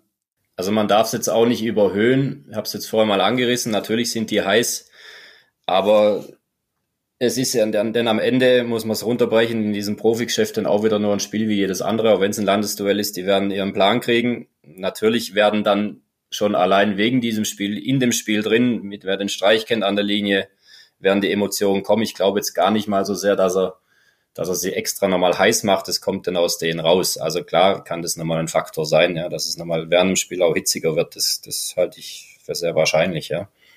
Ich glaube, ähm, du wirst das natürlich merken. Du wirst natürlich merken, dass sie was gut zu machen haben. Ich glaube aber auch, dass du merken wirst, dass man äh, die Ausfälle, die man hat, nicht so kompensieren kann, dass man dem VfB in allen Bereichen des Spiels auf Augenhöhe begegnen wird. Ja, ich meine, wir reden hier von Leuten wie Christian Günther, äh, wir reden von Leuten wie Philipp Lienhardt äh, oder auch ein, ähm, na, Rizzo Doan, der beim, äh, beim Asien Cup ist gerade. Ja, das sind Spieler, die machen normalerweise den Unterschied für Freiburg oder oft und die fehlen halt. Und ähm, ich glaube, das wird eine Rolle spielen am Wochenende, denn der VfB Stuttgart, so er denn an diese Leistung, das ist natürlich immer vorausgesetzt, ja, wenn wir jetzt hier über sowas diskutieren, so er denn an diese Leistung anknüpfen kann, die er gegen Leipzig gezeigt hat, ähm, hat eigentlich, er gibt wenig Angriffsfläche, um ihn zu schlagen, auch für Freiburg nicht, ja, auch für Freiburg zu Hause nicht und deswegen würde ich schon davon ausgehen, dass man ähm, ja, dass man da ein eindeutiges Spiel sieht. Kann mich aber auch täuschen. Ne? Ähm, es ist ja oft so, dass gerade dann, wenn man nicht ganz so ja, flüssig unterwegs ist. Du hast vorher angesprochen, Chris, du wirst aus der Mannschaft nicht, nicht schlau, weil sie immer wieder Ups und Downs haben, die letzten, letzten Auftritte. Ähm, manchmal ist es so, dass gerade dann plötzlich was, was ganz Großes, ganz Gutes kommt traue ich Freiburg gerade aber aktuell gegen den VfB nicht zu. Erstaunlich. Ich glaube, das ist eine der, der wenigen Folgen, in, in der du vielleicht optimistisch bist oder man hat das zumindest so, ich habe ja. versucht mal rauszuhören. Mir geht's echt anders. Ich bin, ähm, ich will nicht sagen, ich habe Bammel vor dem Spiel, aber ich mag, äh, und äh, da, da sehe ich Marc auch schon ein bisschen grinsen, ich mag Auswärtsspiele in Freiburg nicht. Ähm, mhm. Und zwar schon auch aufgrund mhm. der VfB-Historie in den letzten Jahren, egal ob im in welchem Stadion, ob im Schwarzwaldstadion oder jetzt in dem neuen Stadion. Ja. Ähm, ich erinnere mich noch ganz gut ans letzte. Sorry, mhm. wenn ich da reingrätsche, weil da war ich arbeiten unten diese diese diese quasi äh, zwei Szenen, mit denen Sagadu das ganze Spiel sozusagen hergegeben hat und so, ja, klar. Das ja, ist ich mag, Freiburg immer schwierig. Genau, ich finde, das ist echt ein schwieriges Pflaster. Aber auch das ja. haben sich, ich glaube, so wie, wie für andere Bundesligisten mittlerweile Stuttgart auswärts ein schwieriges Pflaster. Ja. Äh, so ist so ist Freiburg finde ich echt ein schwieriges Pflaster, um auswärts zu spielen und gerade eben vor dem Hintergrund dessen, dass der VfB auswärts es zurück jetzt nicht so auf die Reihe gekriegt hat, äh, vor Weihnachten schon nicht, aber jetzt halt auch in Gladbach und Bochum nicht und in Freiburg würde ich atmosphärisch mindestens dasselbe erwarten, wenn nicht sogar noch mehr. Und dazu noch ein Gegner, der bei allem Respekt für, für Gladbach und Bochum in meinen Augen stärker ist. Ähm, dazu kommt dann eben, äh, ja, dass vielleicht auch Christian Streich an der Seitenlinie ein bisschen rumtollt. Dazu kommt das. Ähm, ein bisschen das, rumtollt ist sehr, sehr höflich umschrieben, was da passiert. Ich, ja. ich bemühe mich, freundlich zu bleiben. Und tatsächlich auch, und da bin ich auch sehr gespannt, äh, gerade bei VfB-Auswärtsspielen in Freiburg, der Faktor Schiedsrichter immer eine Rolle gespielt hat. Mache ich normalerweise nicht zum ah. Thema. Ist für mich, äh, ist für mich auch ja. äh, tatsächlich normalerweise äh, hintergründig zu betrachten. Aber gerade in den vergangenen beiden Spielen in Freiburg war es so, dass es da durchaus interessante Entscheidung gab. Ich erinnere mich an Tobias Stieler, der ähm, ersten Elfmeter gab für den VfB und ihn dann zurückgenommen hat und keiner wusste so wirklich warum. Ich erinnere mich an das letzte Spiel im vergangenen Jahr, als es, du hast es gerade angesprochen, zwei äh, VAR-Elfmeter gab. Der erste für mich ganz klar, der zweite, hm, weiß ich nicht. Lag aber auch daran, dass man in Freiburg äh, zufälligerweise mit der Schiedsrichterleistung in der Woche zuvor nicht zufrieden war. Also, was ich damit sagen will, ich will mitnichten irgendeine Verschwörungstheorie aufbauen, aber ich will sagen, dass der SC Freiburg es weiß, wie man Druck auf Schiedsrichter in solchen Spielen aufbauen kann, um möglicherweise davon zu zehren. Christian Pavlic macht den Schiedsrichter normalerweise nicht zum Thema, aber wenn, dann richtig. Ja, ja. Sehr schön, ja, sehr ja. gut. Äh, aber das, das, äh, das hat sich der SC Freiburg halt auch ein Stück weit auch erarbeitet in den letzten Jahren. Ja, das gehört dann auch dazu, das muss man auch sagen. Ja, ich glaube, also ich, der zentrale Punkt ist, glaube ich, der, den Marco anfangs angesprochen hat. Wenn du dieses eklige, wenn dieses harte, dieses äh, auch schmutzige zum Teil, wenn du das knacken kannst, hast du gute Chancen. Wenn du es nicht knacken kannst, dann sieht es nicht gut für dich aus. Ganz also man kann sie ja auch mal umdrehen. Äh, der VfB hat ja bewiesen in dieser Saison, dass er sich auch gegen defensiv starke Gegner, knackige, bissige Gegner von eins bis elf durchkombinieren kann. Mittel hat Lösung parat. Das zeichnet ja den, den Trainer Sebastian Hoeneß ja auch aus und den, mit dem jetzt auch die Mannschaft, dass, dass die ja, glaube ich, auch gegen so einen defensiv starken, kompakten, griffigen Gegner wie Freiburg auch Lösungen kreieren kann. Das hat ja auch das Hinspiel gezeigt, wobei Freiburg da weit weg war von Griffigkeit. Da haben sie, glaube ich, den schwärzesten Tag der letzten Jahre erwischt, Freiburg, ja. Das war äh, aber der VfB ist fake, dass da. Wobei die Freiburger da am Anfang Riesenchancen hatten und das Spiel möglich in eine ganz andere Richtung laufen kann. Und dann mit dem 1-0, 2-0 sind sie dem VfB voll ins offene Messer gelaufen. Ich glaube, das hat Christian Streich wahnsinnig gefuchst. Ja. Das hat ihn richtig gefuchst, ja. Und das ist ja immer, der wird das, der wird das nie öffentlich zugeben. Oder jetzt, wenn, wenn er wenn ihr die Tage vielleicht in die Pressekonferenz von ihm vor dem Spiel hören wird, wird immer sagen, ja, ja, normales Spiel, schalte, schalte Landesduell und überhaupt. Aber ich habe mir, also einige haben ja auch schon unter der Hand das gesagt, wie das damals auch schon in, bei Jugendspielen, als er Jugendtrainer in Freiburg war gegen VfB ging, wie, was das für ein besonderes Spiel für ihn ist. Äh, und wer ihn generell so kennt, beobachtet den mal und habt ihr sicher auch schon gesehen, wenn, egal wer, wer der Gegner ist, wenn Freiburg vor allem nach Heimspielen gewonnen hat, nach Schlusspfiff oder wenn sie ein Tor schießen, wie oft der, der erste Blick und der erste Weg, die Faust Richtung gegnerische Bank geht. Ob das der Gegner Wolfsburg, Heidenheim oder was, der, der lebt es. Dann ist wieder rum danach, aber während dem Spiel, nach dem Spiel, der, der, der, der dreht wieder völlig durch. Ja, vor allem gegen den VfB. Lass uns mal hören, ob Felix irgendwelche Sachen rausgefunden hat, die Christian Streich noch so durchdrehen lassen. Der Mein VfB Gegner-Check. Unser Blick in die Datenbank. Es geht nach Freiburg für den VfB. Platz 7 mit 28 Punkten gegen Platz 3 mit 37 Punkten. Die Bilanz in Freiburg ist recht ausgeglichen. 23 Spiele, 12 Freiburg-Siege, 2 Remis, 9 VfB-Siege. Letzter Zeit gab es drei knappe Niederlagen für den VfB am Stück. Davor ein Unentschieden, davor drei VfB-Siege in Freiburg. In den jeweils bisher 19 Bundesligaspielen der beiden Clubs gab es nur insgesamt fünf Unentschieden. Auch in der Bilanz in Freiburg gab es ja bisher nur zwei. Danach bewertet dürfte die Partie wohl einen Sieger hervorbringen. In der aktuellen Situation ist das Duell heimstark gegen auswärts schwach. Freiburg ist seit sieben Heimspielen ungeschlagen und hat insgesamt nur ein Heimspiel verloren. Der VfB hat vier der letzten fünf Ausspiele verloren mit drei Niederlagen am Stück. Generell gab es für die Schwaben auswärts bisher nur All or Nothing. Acht Spiele, vier Siege, vier Pleiten. Wenn man die Tabelle nach den Expected Goals aufstellt, rücken beide Mannschaften einen Platz nach vorne. Platz sechs gegen Platz zwei also. Freiburg hat dabei 1,54 Punkte mehr als zu erwarten war und der VfB 5,12 Punkte weniger. Im Marktwert liegen die Teams nur zwei Plätze auseinander. Der der Preisgauer ist etwas niedriger. Ex-VfBler im Kader des Sportclubs sind Florian Müller und Benjamin Uphoff. Beim VfB sind es Pascal Stenzel und Wu Yong Yong. Schauen wir einmal auf die Spielphasen. Freiburg kassiert die geteilt wenigsten Gegentore zwischen der 61. und 75. Minute. Der VfB hingegen erzielt in dieser Zeit die geteilt zweitmeisten Tore. Platz zwei nehmen die Schwaben ebenfalls zwischen der 16. und 30. und der 76. und 90. ein.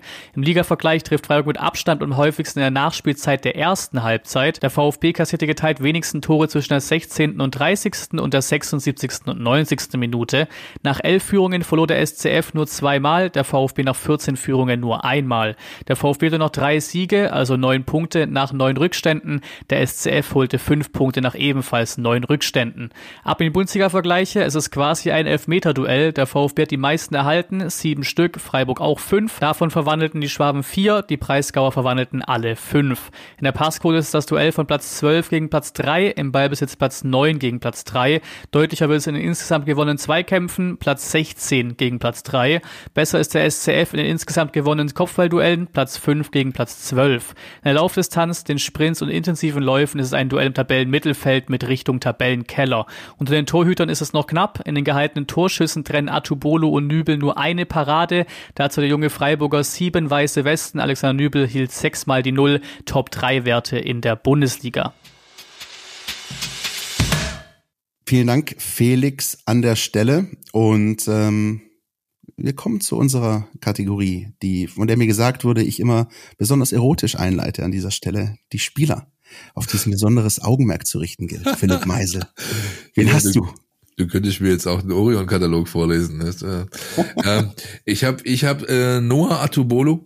Habe Noah Atubolo, weil ich zum einen die Freiburger Entscheidung, auf diesen jungen Mann zu setzen, äh, mit aller Konsequenz und die, das heißt eben auch ein paar Fehler aushalten, ähm, weil ich die sehr, sehr gut finde, weil ich dafür äh, viel Respekt über habe. Zum anderen aber genau das, was ich gerade gesagt habe, ein Angriffspunkt oder ein Punkt, wo man ansetzen kann. Ja, er ist halt noch nicht fehlerfrei. Er hat seine Dinger drin und er hat einfach, das ist ja ganz logisch, woher soll es auch haben, äh, noch nicht die Erfahrung, die beispielsweise ein Nübel hat, ein Neuer hat, ein, ähm, keine Ahnung, Köln Castells hat, die seit gefühlt äh, 80 Jahren Bundesliga Top-Level halten. Ja, das, das ist natürlich nicht möglich, das kann er gar nicht haben. Ja, das wird er irgendwann haben, wenn er so weitermacht. Noah Tubolo ist für mich ein Spieler, den man besonders im Auge behalten muss, der vielleicht ähm, ja ein Zügel an der Waage darstellen kann. U21 Nationalspieler und da finde ich auch bemerkenswert, genau wie du gesagt hast, das ist, finde ich, so SC Freiburg pur. Ja, also voll, einem Spieler das voll, Vertrauen ja, zu geben, ihn im Tor zu lassen, ganz klar zu kommunizieren, das ist unser Mann. Ja, egal, wir gehen durch dick und dünn, wenn er auch mal patzt, egal, weiter. Wie stark. Ähm, ich habe mir einen rausgesucht, weil ich musste vorher an die Worte von, von Marco denken, der so ein bisschen auch dieses, dieses neue äh, Freiburger hässliche Spiel so ein bisschen äh, versucht hat zu beschreiben. Und ähm, äh, ich finde, das repräsentiert Michael Gregoritsch sehr, sehr gut. Der hässlich spielen kann, also kampfbetont, mit großem Einsatz, zweikampfstark, aber halt auch fußballerisch drauf hat. Also ich finde, genau das ist das, er verkörpert für mich dieses, ähm, diesen fließenden Übergang von sich in ein Spiel reinkämpfen und dann aber eben auch die Schönheit des Spiels zu zeigen. Ganz, ganz wichtiger Mann, äh, wie ich finde, beim SC Freiburg hat oh, ich habe so ein paar, paar Europa League Spiele gesehen. Äh, Es waren die Gegner nicht auf dem allerhöchsten Niveau, aber da hat der Da hat er teilweise äh, äh, Feuerwerke abgebrannt. Jetzt zuletzt auch in der Bundesliga getroffen. Ähm, für mich tatsächlich ähm, ein, ein richtig guter Spieler, der mir auch ähm, bei den Österreichern im, im Nationaltrikot gefällt. Ähm, Wenn es einen Spieler gäbe vom SC Freiburg, wo ich sagen würde, den, den könnte ich mir sogar auch gerne beim VfB anschauen, dann wäre es er, Michael Gregoritsch, guter Mann. Marco, wie ist bei dir?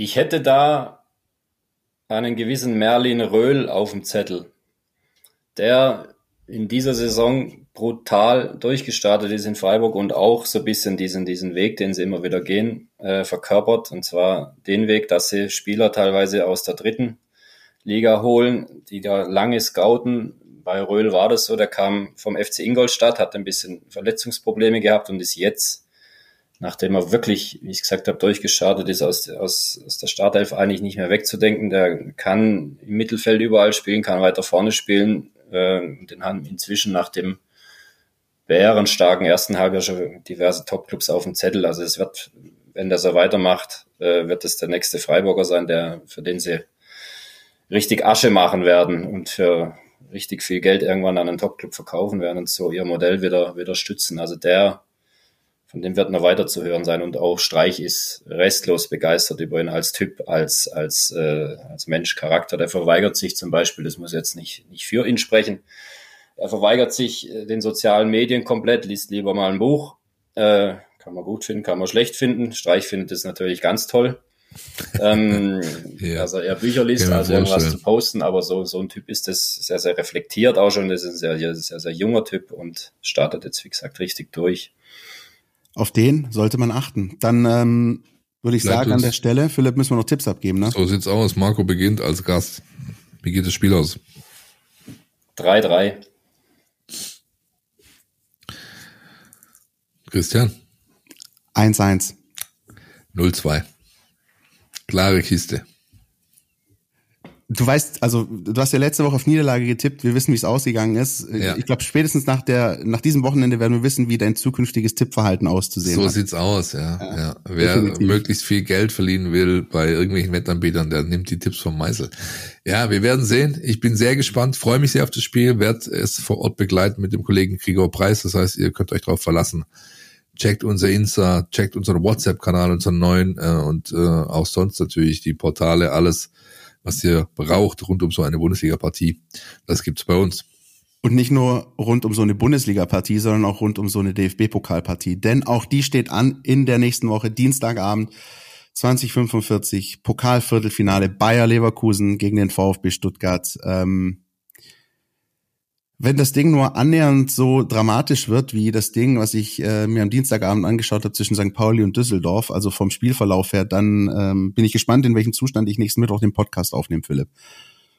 Hast du noch in, in, in vor deinem geisteren, geistigen Auge, vor deinem inneren Auge, was ich gesagt habe, als das los damals fiel? Du warst recht, äh, ich will nicht sagen überschwänglich, aber du warst äh, zuversichtlich. Ich habe mich richtig gefreut, genau, weil das das größte Brett ist, das du kriegen kannst. Und ähm, ich generell ein, ein Mensch bin, das projiziere ich jetzt damit einfach auf den VfB Stuttgart, der genau das mag, die größtmögliche Herausforderung. Und ähm, ich sehe es halt, also unabhängig jetzt vom VfB oder sonst was, ich sehe es halt immer wieder so, wenn ich Athlet bin, Leistungssportler, ja, dann ist das doch die beste Motivation, die ich kriegen kann die schwierigste Aufgabe, die höchste Hürde, die, wir nennen es wie du es willst, aber das ist doch das, warum ich das mache. Warum ich diesen Weg eingeschlagen habe, warum ich mich monatelang im Training quäle oder was auch immer, um mir Höchstleistung abliefern zu können. Und genau die ist notwendig gegen Leverkusen. Sonst wird es natürlich nichts, ist auch klar. Und deswegen also äh, diese Jungs, die machen das ja nicht nur, weil sie auf Instagram gut aussehen wollen und äh, bei Louis Vuitton große Taschen aus dem Laden tragen wollen. Ne? Die, die machen es doch in allererster Linie, weil sie Bock haben auf Herausforderung. Und was kann geiler sein, als die größte, die du aktuell in Deutschland kriegen kannst, vor der Brust zu haben? Ich finde das toll. Marco, ich glaube, du warst sogar im Dienst, als das Viertelfinale ausgelost wurde und hast die Meldung geschrieben. Ich glaube, du hast es hautnah miterlebt. Was hast du gedacht, als dieses losgezogen wurde? Ja, das wahrscheinlich, das wahrscheinlich jeder gedacht hat. Man hat sich so insgeheim schon gedacht mit, mit Kollegen, Kumpels, so jetzt wart mal ab, das muss sich dieses Szenario nochmal vor Augen halten. Die haben, ich glaube, zwei Stunden vorher oder nicht mal anderthalb war der Schlusspfiff in Stuttgart. Der Gegner ja. hieß Leverkusen. Ja. Wir erinnern uns alle und dann war, glaube ich, 19.10 Uhr rum ging die Sportschau los in der ARD mit der Auslosung und dann hat ja jeder, hey, wart ab, jetzt komm. So halb ernst teilweise, die anderen dann halb im Scherz, äh, die kriegen jetzt, wart ab, das wird Leverkusen, das passt ja alles und so. Genauso ist es gekommen. Man hat es eigentlich überhaupt nicht glauben können, nicht fassen können, aber irgendwie dann wieder doch, weil das, weil das irgendwie war, war es ja dann wieder klar im Nachhinein, dass das, dass das genau Geschichten aus dem Paulanergarten, sag ja, ich immer. Ja, sicherlich, ja. ja, sicherlich. Sehr schön, ja. Aber tatsächlich ist es so, ähm, dass, also ich kann, ich kann da auch das, was Philipp sagt, völlig verstehen. Ich kann natürlich aber auch jeden verstehen, der sagt, boah, muss das jetzt ausgerechnet sein. Auf der anderen Seite, wenn du in diesem Wettbewerb weit kommen willst, dann wirst du irgendwann so oder so Leverkusen aus dem Weg räumen müssen. Ja, und ähm, dann lass es halt jetzt sein, dann lass es jetzt nächste Woche sein. Äh, beide haben mit, äh, mit dem Afrika Cup zu kämpfen. Bei beiden ist nicht so klar, wer da sein wird, wer nicht da sein wird. Ähm, beispielsweise ist es bei Leverkusen jetzt so, dass Edmond Tapsoba zurückkehrt, weil Burkina Faso ausgeschieden ist. Richtig. Und nu allerdings der eigentlich fast schon raus war mit der Elfenbeinküste, ist noch dabei. Äh, Boniface At sowieso verletzt. Äh, Atli ist zurück, mit Marokko raus. Ja. ja. Also die werden vielleicht, wir hatten es ja vorher schon mal davon, die werden vielleicht schon jemand sogar einsetzen können, ja, weil da ein, zwei Tage länger dazwischen sind oder mehr Pause, mehr Zeit zur Akklimatisierung da ist. Also ähm, Tapsoba und Atli könnten, glaube ich, schon einsatzfähig sein. Ähm, nichtsdestotrotz, ähm, Ihr habt ja äh, Leverkusen gegen Mönchengladbach sicherlich auch gesehen, wenn auch nur eine Zusammenfassung. Also für die gilt eigentlich dasselbe wie für den VfB auch. So groß ist es auch wieder nicht, der Leistungsabfall. Ohne die. Ja, also das sind schon Kader, die das vertragen können, die das auffangen können. Wenn, wie gesagt, wenn äh, andere Protagonisten dafür in die Bresche springen, ähm, das hat in den letzten äh, Wochen eigentlich immer gut geklappt. Ja, Im Großen und Ganzen, auch wenn es jetzt 0-0 war von Leverkusen. Zum Beispiel, wenn du siehst, wie Frimpong, der, na gut, der lässt natürlich drei Monster liegen, aber wie der diese Rolle gespielt hat, ja, ich kann mich noch dran erinnern, als der bei Glasgow Celtic war, ja, da war nach, natürlich nach zwei Spielen gleich klar, der bleibt nicht lange bei Celtic, weil der ist viel zu gut für die schottische Liga. Aber da war das halt noch ein Spieler, der hat die Auslinie gebraucht, ja. Der brauchte dieses begrenzende Element, weil du gesagt, der kann eigentlich nur geradeaus laufen, hoch und hoch und runter, hoch und runter. Das kann er sehr lang und sehr intensiv und ausdauernd. Aber ja, und mittlerweile ist es ein Spieler, den kannst du halt auch positionsfremd da reinsetzen. Und klar, er hat jetzt nicht den Killerinstinkt wie wie ein Boniface oder was, aber er spielt ja diese Rolle richtig gut. Ja und und ähm, dementsprechend Ausfälle durch die Turniere bei beiden Mannschaften hin oder her. Du wirst ein richtig gutes Fußballspiel sehen und es wird eben andere geben, die in die Bresche springen. Ganz einfach. Muss ein Patrick Schick erwähnen, der jetzt auch wieder nach langer Verletzung zurück ist, der vorne im Sturm steht. Ne? Ähm, also die haben dann, es ist, wie du gesagt hast, die, die Qualität ist bei beiden Seiten da und trotzdem muss man natürlich sagen, was aber vielleicht gar nicht so schlecht ist, äh, dass Bayer Leverkusen schon als, als leichter Favorit in dieses Spiel geht, auch mit dem Heimvorteil im Rücken. Das muss aber aus VfB-Sicht alles gar nicht schlecht sein. Ich glaube, vielleicht ist es sogar auch was, wo dann Sebastian Hoeneß, wir werden uns die Pressekonferenz vor dem Spiel anhören, vielleicht auch durchaus was dazu zu sagen hat. Ähm, also das ist gar nicht so schlecht aus so einer Situation vielleicht in diese, in diese Partie reinzugehen. Was auch vielleicht nicht so schlecht ist, ich weiß, Philipp, für dich wird das wahrscheinlich, du wirst sagen, komm, hör auf mit sowas, ich will es nur mal erwähnt haben. Ähm, Bayer Leverkusen spielt ähm, am Wochenende nach dem Pokalspiel gegen die Bayern. Äh, da, da steht das absolute Topspiel an. Ist natürlich ein anderer Wettbewerb, ist auch noch ein paar Tage hin. Trotzdem hat man es bei der einen oder anderen Mannschaft schon mal erlebt, dass sie vielleicht schon mal mit dem Kopf ein bisschen woanders gewesen ist. Ist jetzt bei einem Pokalviertelfinale äh, eher unwahrscheinlich, aber trotzdem, das muss auch diese Mannschaft erstmal wegstecken. Äh, mit all diesen Wettbewerben zurechtzukommen. Die hatten die Europa League in der Hinrunde, das aber alles, wenn man ehrlich ist, erweiterte Freundschaftsspiele waren. Da konnte Xavi Alonso schön durchwechseln und durchrotieren. Jetzt kommt langsam bei Bayer Leverkusen so eine Phase, wo es wirklich auch in den englischen Wochen ans Eingemachte geht. Und da bin ich gespannt, generell in den nächsten Wochen und Monaten, wie sie das alles handeln werden. Ich bin gespannt, ob der VfB Stuttgart äh, etwas gelernt hat aus dem Hinspiel, etwas daraus mitgenommen hat. Marco, du hast es damals auch gesehen. Ähm, du bist auch schon lang genug dabei in dem Business. Ähm, kannst dich spontan, äh, kannst du mir die Paarung nennen, wo du das letzte Mal so eine Halbzeit gesehen hast? Nein, ähm, das war unglaublich. Ich finde ja auch noch im Rückblick, auch mit Abstand, was der VfB da gegen Leverkusen in dieser besagten ersten Halbzeit abgerissen hat. Das war wirklich unglaublich. Ähm, ich finde aber, jetzt sind wir wieder beim Wasser in den Wein, dass genau das mit Blick auf das Pokalspiel ein Problem aus VfB-Sicht sein könnte, weil Richtig. Leverkusen schon in Hälfte zwei draus gelernt hat, also nach, nach einer Ansprache vom Alonso. So, haben, hat Leverkusen dominiert die zweite Halbzeit. Das darf man nicht vergessen. Da war Leverkusen klar besser dann in Stuttgart. Und mir wäre es aus VfB-Sicht lieber gewesen, wenn dieses Pokalspiel ohne ein vorheriges Duell zustande gekommen wäre. So, weil die Leverkusener wussten in der ersten Halbzeit nicht, was, was der VfB alles kann, was da auf sie zukommt. Die sind einfach überrollt worden. Das wird nimmer passieren. Also die werden jetzt nochmal besser eingestellt sein und nochmal wacher und sonst wie. Ich glaube sogar, also wenn man es überspitzt sagt, kann das sogar ein Problem für den VfB sein, dieses Hinspiel, weil eben Leverkusen Schlüsse daraus gezogen hat. Ich finde es auch wahnsinnig spannend, schon mal, also genau das, dieses Spiel, so spektakulär, es war, eigentlich waren es zwei Spiele in einem Spiel erste Hälfte, zweite Hälfte.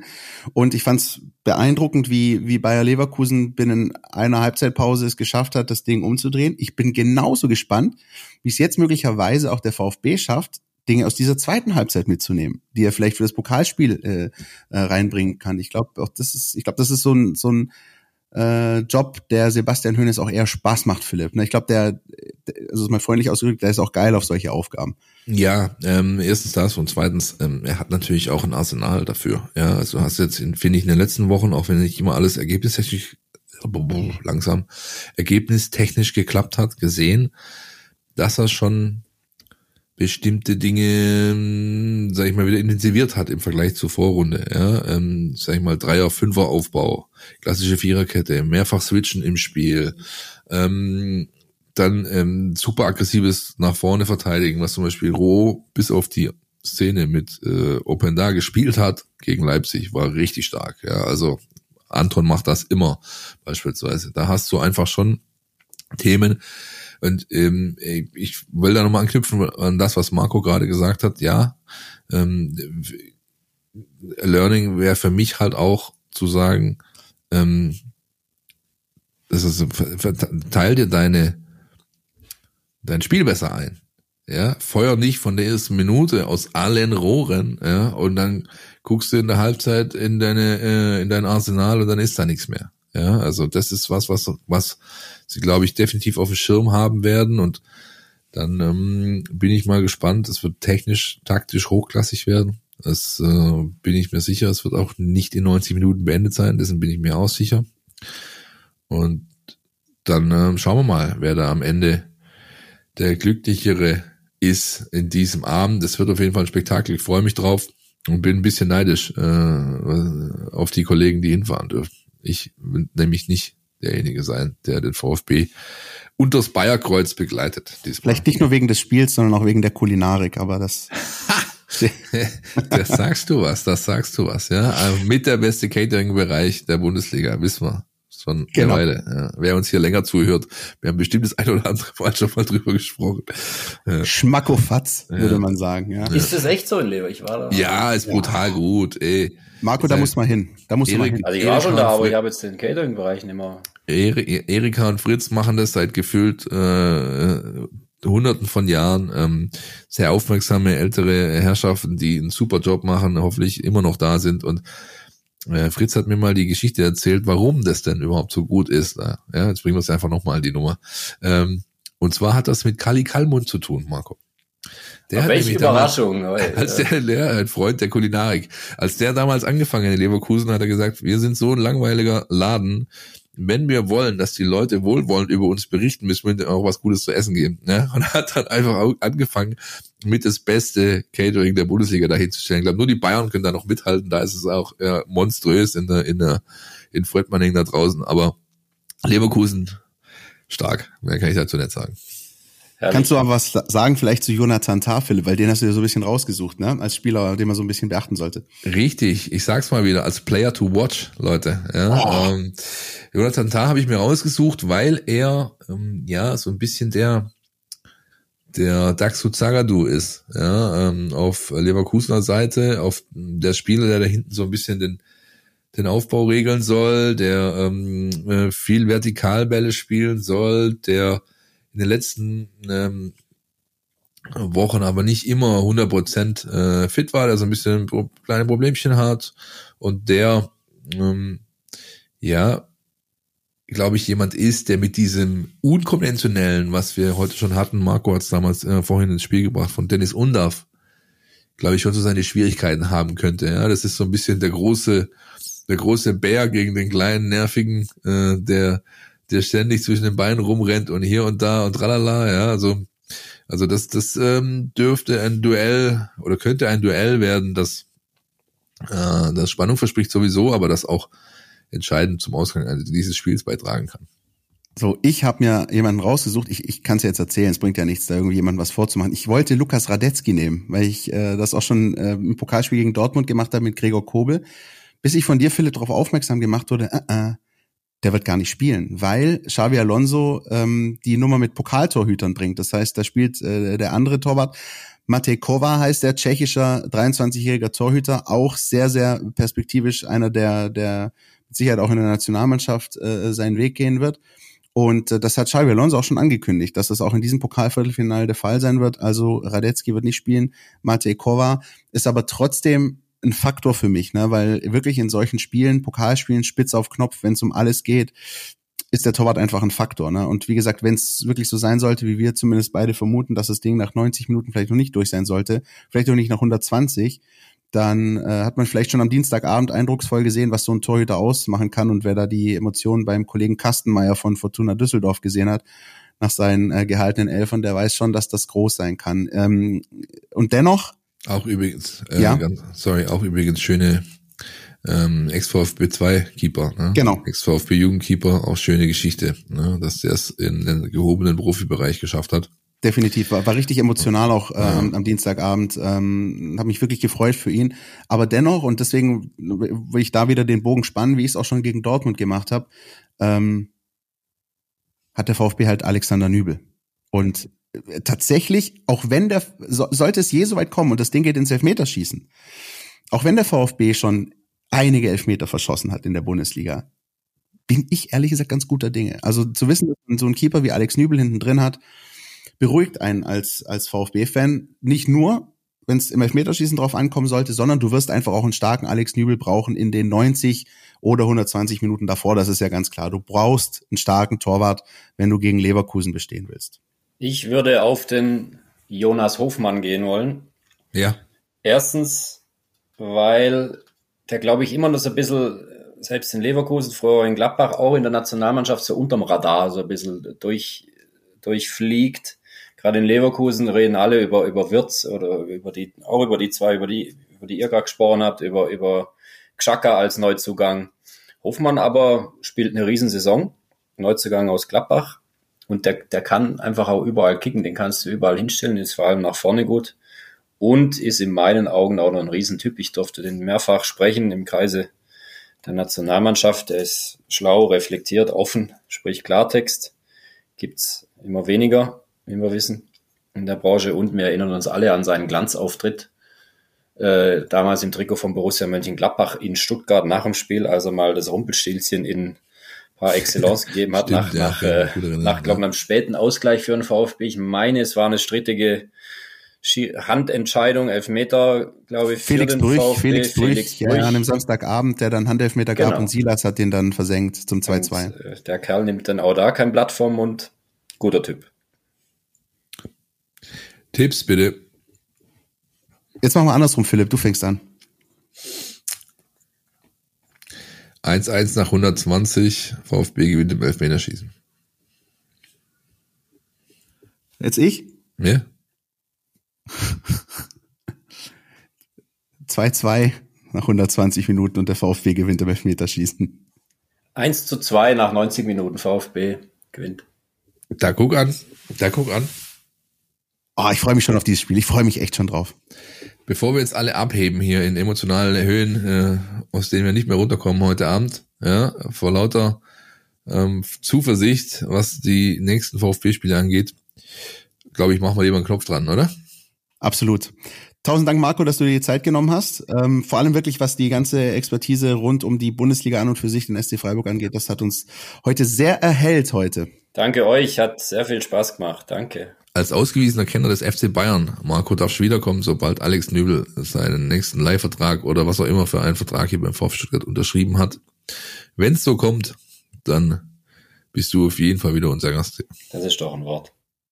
Ihr seid natürlich sehr herzlich eingeladen, wie immer, uns Feedback zu geben, äh, euch zu melden bei uns, äh, uns zu folgen auf den verschiedenen Kanälen, at meinVfB, Insta, Facebook, X, YouTube und äh, hoffen, dass ähm, ihr euch da weiterhin fleißig mit uns äh, in Verbindung setzt, euch da beteiligt. Natürlich wie immer sachlich bleiben, das ist ganz klar.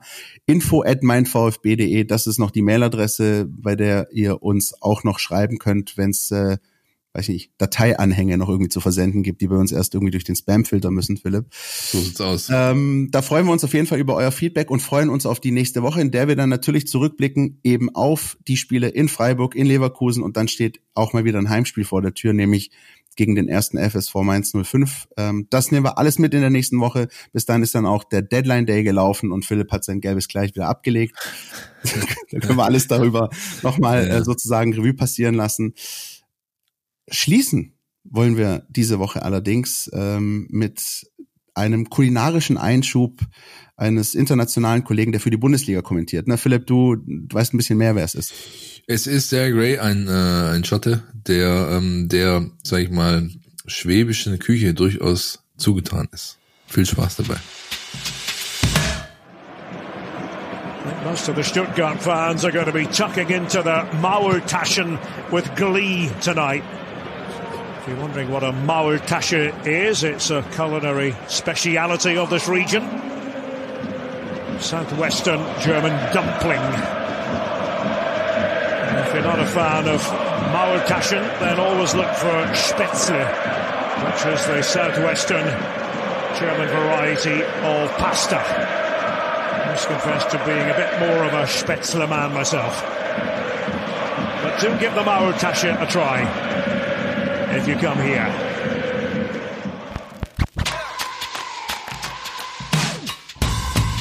Podcast, der Mein VfB Podcast von Stuttgarter Nachrichten und Stuttgarter Zeitung.